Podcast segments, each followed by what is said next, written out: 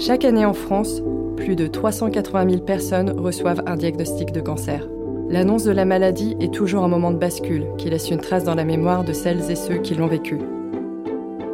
Vous écoutez Osons la vie, un podcast proposé par Rose Up, une association qui aide et qui accompagne les femmes atteintes par tout type de cancer.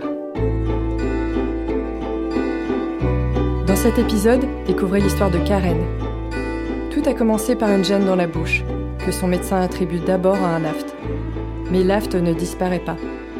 Une consultation chez un ORL révélera qu'il s'agit en fait d'un cancer de la langue. Elle ne savait même pas que ça existait. Passé le choc, elle n'a plus qu'une seule idée en tête, tout faire pour s'en sortir.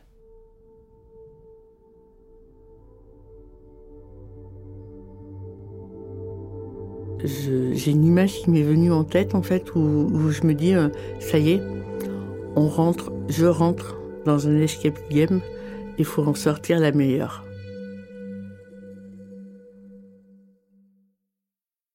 Euh, je m'appelle Karen, j'ai 46 ans, euh, j'habite en Savoie, dans un petit village proche d'Albertville. Et euh, en août 2021, on m'a diagnostiqué un cancer de la langue.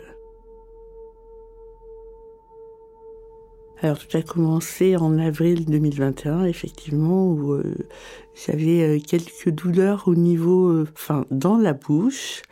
J'arrivais pas trop bien les situer, à part que c'était du côté gauche. Et c'était assez étrange parce que j'avais mal quand j'avalais. Donc ma salive, quand je mangeais, mais c'était des petites douleurs. Bon, euh, je vais pas consulter tout de suite. Je me dis ça va passer. Demain matin, ça ira mieux. La semaine prochaine, jusqu'à ce que ben non, ça ne passe pas. Donc je me décide en avril d'aller consulter euh, le médecin généraliste qui me fait ouvrir la bouche et me dit euh, c'est peut-être un, un aft en fond de bouche qu'on voit pas trop. Donc je vais vous donner un traitement pour un aft. Donc j'ai un traitement pendant trois semaines. Et puis euh, la douleur euh, ne disparaît pas, mais ne s'amplifie pas. Puis euh, bah, je continue, je suis dans le travail, voilà.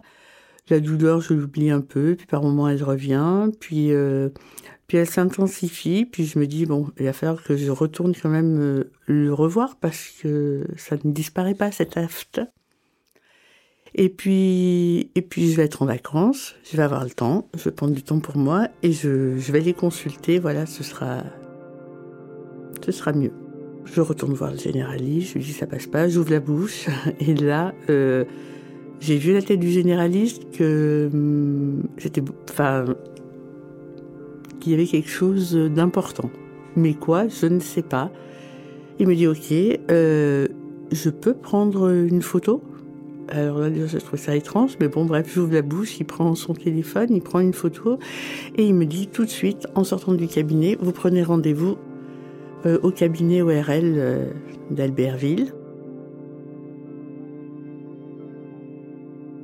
Lors de ma rencontre avec l'ORL, il me fait une nasofibroscopie pour regarder. Euh, donc c'est une petite caméra qu'on passe dans le nez pour aller regarder sur la langue. L'examen n'est pas très long, pas du tout agréable, mais pas très très long.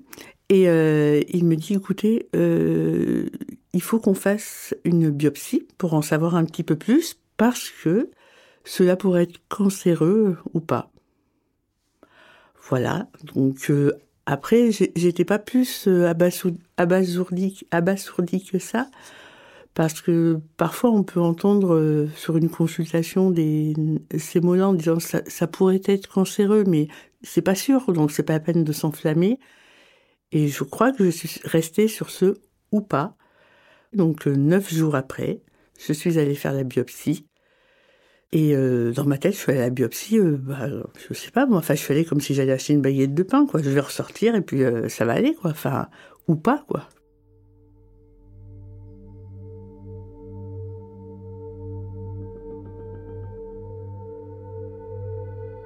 Donc neuf jours après, euh, j'avais la date de rendez-vous pour aller chercher les résultats.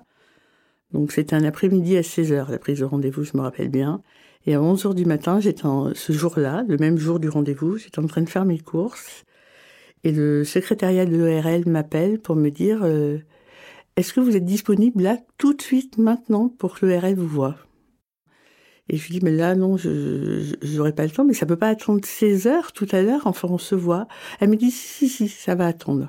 J'étais en train de faire mes courses et là je me suis dit Non mais pour que la secrétaire m'appelle et veuille avancer le rendez-vous, ça commence à sentir euh, pas super bon, mais mais je sais pas ce que ça peut sentir. Enfin, mais je me dis, c'est quand même étrange quand même. Pourquoi il va avancer le rendez-vous? Du coup, le rendez-vous a été maintenu à 16 heures parce qu'on ne peut pas faire autrement. Le rendez-vous arrive avec l'ORL. Ça a été euh, rapide. Alors, direct. Quand je dis rapide, c'est rapide dans l'annonce, direct. Il m'accueille, il ferme la porte, il s'assoit, il ouvre la page de son écran d'ordinateur où il y avait ma fiche et il me dit Vous avez un cancer de la langue. D'accord. Alors déjà, c'était la première fois que j'entendais le mot cancer de la langue. Je savais même pas que ça existait. Je suis assise au fond de la chaise et je ne comprends rien de ce qui se passe. C'est un vide, un vide absolu. Euh, et du coup, je suis très à l'écoute de ce qu'il va me dire. À un moment donné, il me dit euh, euh, c'est grave, il faut opérer. C'est une très grosse et très lourde opération où on vous, on vous enlève la partie malade du coup et on vous reconstruit en même temps. Et du coup là, je coupe l'ORL en lui disant mais euh, c'est pas possible de, faire ça avec du laser, quoi. On n'est peut-être pas obligé de couper, quoi. Et du coup, euh, il me répond très bien en disant non, non, il faut enlever la partie malade, donc on va vous couper une partie de la langue et, euh, et on va vous la reconstruire dans le même temps, quoi, dans la foulée. Alors pour ma part, j'ai apprécié qu'il soit cash, enfin, qu'il ait des termes, euh, qu'il m'explique clairement ce qu'il allait se passer. Ça peut être dur, mais moi j'ai apprécié cette euh, clarté et, et la netteté de ses propos. C'était pas, il n'y avait pas de demi-mesure, il n'y avait pas du demi-mot, il n'y avait pas de choses incompréhensibles il y avait des choses euh, euh, qui m'ont déstabilisé, mais je, comprenais tout ce qu'il me disait. Je ne me suis pas effondrée à ce moment-là, pas du tout. L'ORL m'explique toutes les démarches qui vont suivre en me disant euh, vous allez retourner chez le médecin traitant, il va vous faire une prise en charge pour une ALD, vous allez pouvoir bénéficier d'un transport et d'un taxi pour vous rendre euh, à tous vos examens et vos rencontres auprès de l'équipe médicale. Je dis, mais un taxi, un taxi, un taxi, pourquoi faire euh ben, Il me dit, euh, pour vous accompagner sur les lieux, sur les lieux de soins et tout. Et là, je, regarde l'ORL, je dis, mais c'est la langue qu'on va me couper, c'est pas le bras ni la jambe, donc je peux conduire. Et l'ORL, du coup, prend le temps quand même de m'écouter. Il me dit, mais vous savez, vous allez passer par des étapes très compliquées, euh, très lourdes. Donc euh, prenez un taxi, libérez-vous la tête de la conduite, de l'attention, parce que vous n'allez pas pouvoir tout faire. Conduire, euh, intégrer ce qu'on vous a dit, digérer ce qu'on vous a dit, peut-être vous écrouler, mais vous, vous, vous n'allez pas pouvoir tout faire. Alors quand je sors du cabinet ORL, déjà, je, en bas de l'immeuble, je m'assois sur le parapet, et euh, il se passe plein de choses dans ma tête, mais je ne saurais pas les définir. Euh, je me dis cancer, cancer, c'est un mot que j'ai entendu déjà. Euh, pourquoi moi, quoi? Pourquoi ça m'arrive? Surtout que l'ORL avait déjà fait en, en préannonce en disant c'est c'est assez rare de voir un cancer de la langue sur une personne non fumeuse. Et sur une femme, et à votre âge. Bah, du coup, je cochais toutes les cases, quoi. Donc j'étais euh, j'étais complètement perdue. Du coup, je me suis assise sur le parapet devant la voiture. Euh, je me suis mise à pleurer aussi. Et euh, surtout, il fallait que je réfléchisse au après. Et au après, c'était je rentrais à la maison. à l'époque, mon fils avait trois ans. Enfin, il allait sur ses quatre ans. Donc voilà, il fallait lui... Voilà, j'allais devoir expliquer... Enfin, j'allais devoir... Oui, je vais l'expliquer à mon mari, mais il y avait sûrement mon fils pas très loin. Donc comment comment dire à un petit garçon que je comment lui dire que je suis malade, avec quels mots pour pas être trop dur, trop sèche, et puis surtout que des mots que j'arrive à contrôler quoi, et que je ne m'écroule pas euh, face à l'annonce que je vais lui faire quoi.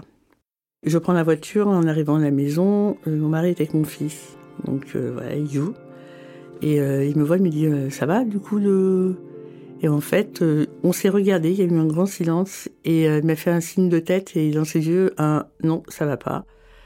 Un Ah, tu as pleuré. Et du coup, je lui livre à demi-mot, mais pour pas que mon fils comprenne tout, que c'est un cancer de la langue. Voilà. Donc après, on prend un petit moment euh, à deux où je lui explique euh, en détail ce qui s'est passé. Et ensuite, surtout, on se dit, bah, faut reprendre du poil de la bête parce que, bah, maman, tu viens jouer, euh, youpi là, oui. Et puis, euh, et puis surtout, moi, j'avais en tête de, il faut le dire là, parce que si jamais on s'écroule, enfin, si jamais je m'écroule ou je pleure, il faut que je puisse lui expliquer ce qui se passe. Et, euh, et surtout j'avais pas envie de générer de l'angoisse chez lui mais je ne savais pas comment le faire. Enfin c'était c'était assez flou et euh, les choses finalement se sont faites assez naturellement. Pour, euh, pour mon fils on a utilisé euh, on a choisi de, parler d'une cochonnerie. Parce qu'en fait le mot cancer ça me semblait pas parlant. Ça ne nous semblait pas parlant pour un enfant de 3 ans en fait. Ça voulait dire quoi? Du coup, ça voulait dire qu'on allait rentrer dans une tonne d'explications, est-ce qu'on allait pouvoir gérer et tout. Donc du coup, je lui dis, bah, il avait quand même remarqué depuis quelques temps quand je mangeais que j'avais un peu mal, à... je devais faire des petits signes de tête qui montraient une petite douleur au niveau de la déglutition. Et je lui dis, bah, j'ai, une cochonnerie sur la langue et il va falloir qu'on me l'enlève. Ah bon? D'accord. Et ils vont faire comment? Euh, Je dis, ben, on va m'enlever euh, la cochonnerie. Et puis, on... Et mon mari, à ce moment-là, dit, en fait, euh, on va couper la langue de maman et on va euh, en mettre une, autre avec autre chose, une partie de, son bras. Alors moi, ça, ça m'a euh, choqué. Ces termes m'ont vraiment choqué. Et en fait, ça n'a choqué que moi. Parce que mon fils a écouté et a dit Ah d'accord, ah ben c'est comme à l'école alors. Quand on coupe une feuille et après on en colle un autre bout à côté. Et ben du coup j'ai trouvé que l'image, euh, du coup toutes les peurs de dire voilà est-ce qu'il va comprendre, ben, ça remettait euh, le niveau à zéro. On était au clair et finalement la seule qui avait été choquée dans ses paroles c'était moi. Et sauf que ces, ces, termes réels étaient les mieux appropriés pour la compréhension, pour sa compréhension à lui à ce moment-là.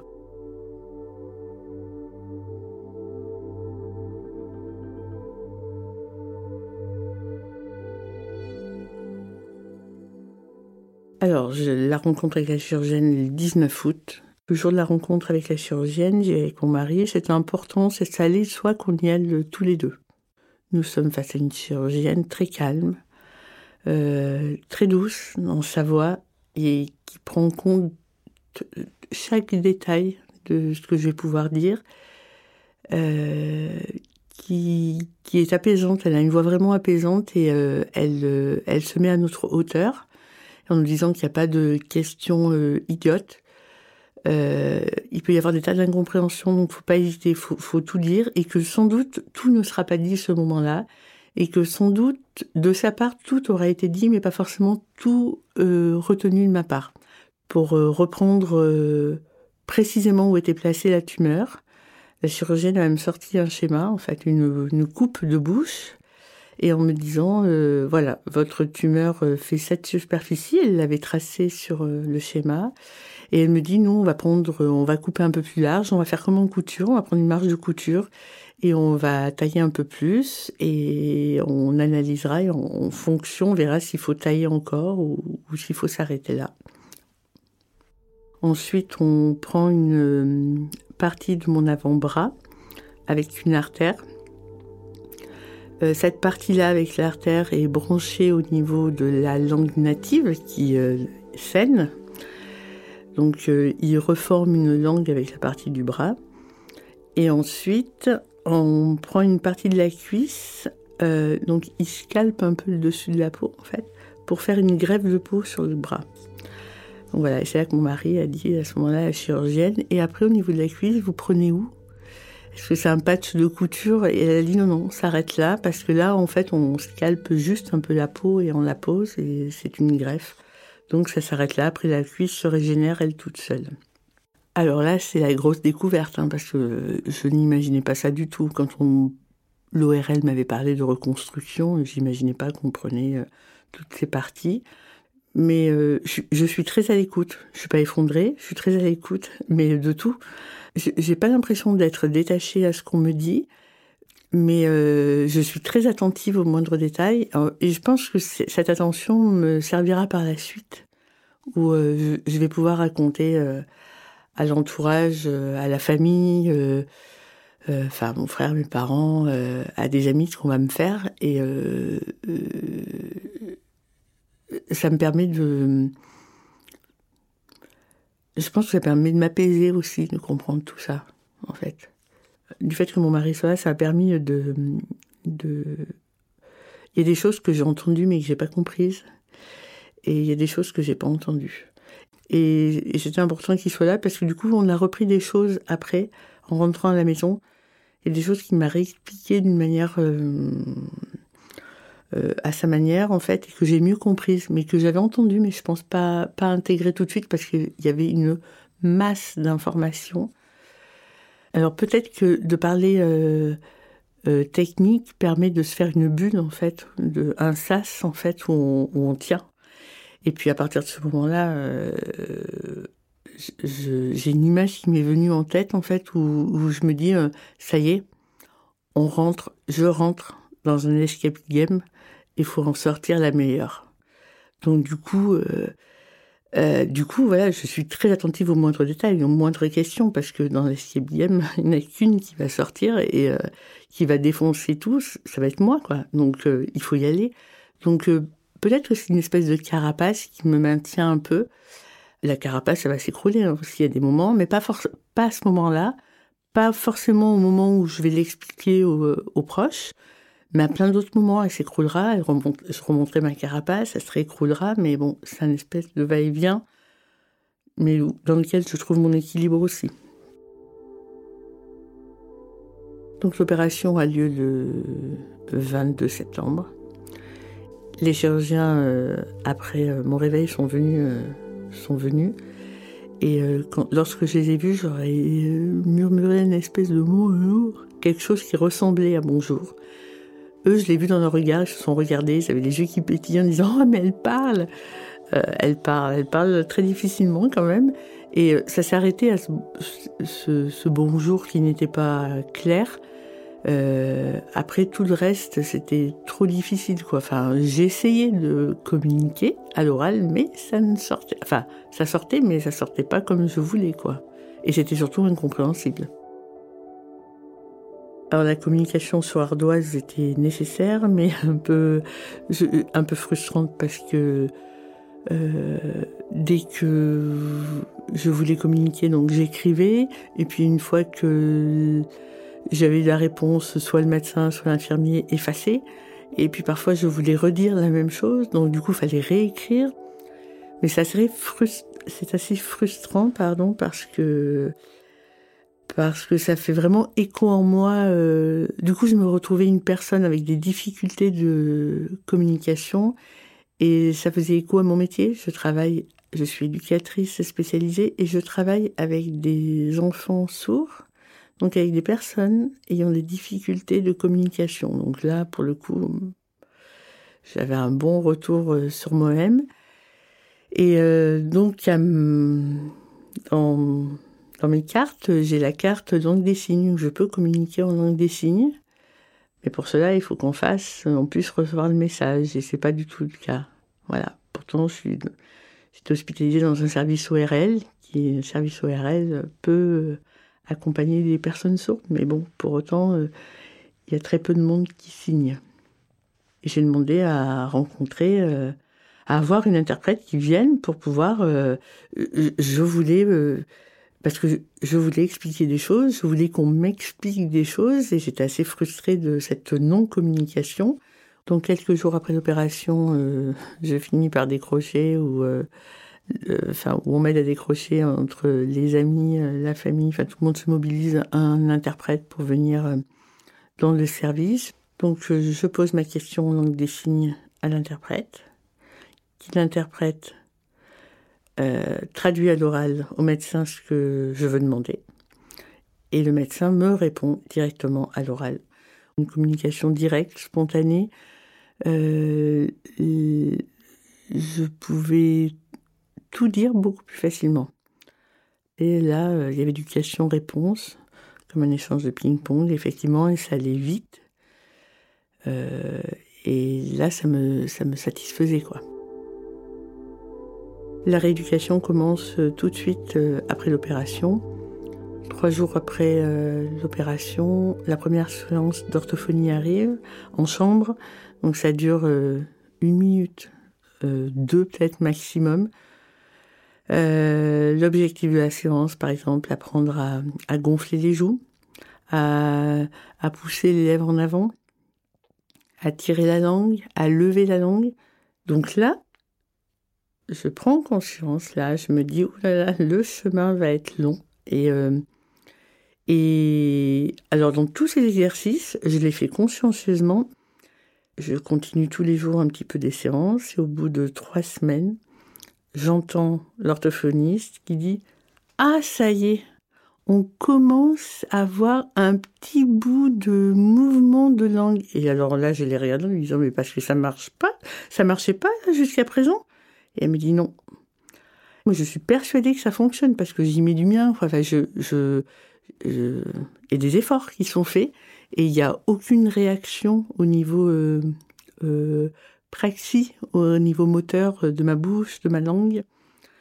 En fait, il faut que j'apprenne, même pas que je réapprenne, que j'apprenne quelque chose que l'on sait faire de manière innée. Donc aujourd'hui, je suis à un an et demi de l'opération. J'ai repris en septembre cette année en mi-temps thérapeutique. Et euh, donc mon métier, euh, je travaille avec des personnes en difficulté de communication. Donc euh, effectivement, il y a un joli miroir.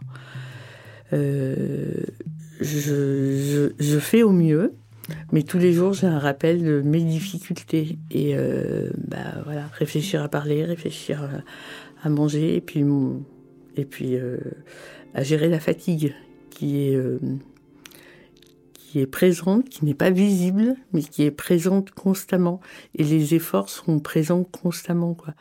C'est euh, en fait la cicatrice est la, la plus douloureuse, c'est celle qui se voit le moins en fait.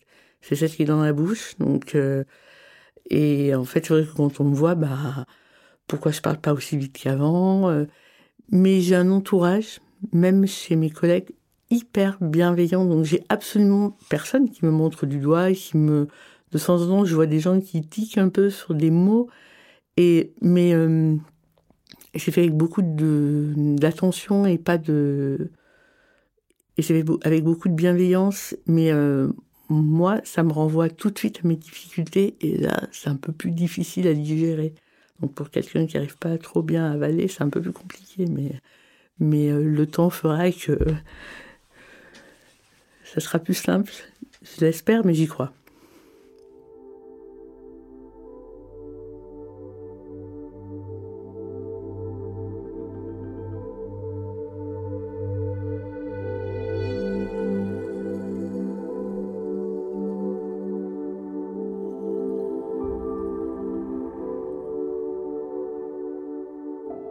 D'écouter un épisode de Osons la vie qui accueillait Karen Morin. Merci à elle pour son témoignage. Osons la vie est un podcast de Rose Up, l'association qui informe et qui accompagne les femmes touchées par tout type de cancer. Il est produit par Louis Créative, l'agence de création de contenu de Louis Média. Je suis Émilie Groyer, j'ai coécrit ce podcast avec Sandrine Mouchet et j'ai animé cet épisode. Bénédicte Schmitt en fait la réalisation et le mix, sur une musique de Marine Kéméré. La production est supervisée par Héloïse Normand. Si cet épisode vous a plu, n'hésitez pas à vous abonner et à nous laisser des étoiles et des commentaires. J'ai hâte de vous retrouver pour un nouvel épisode. En attendant, vous pouvez écouter Osons la vie sur toutes les plateformes.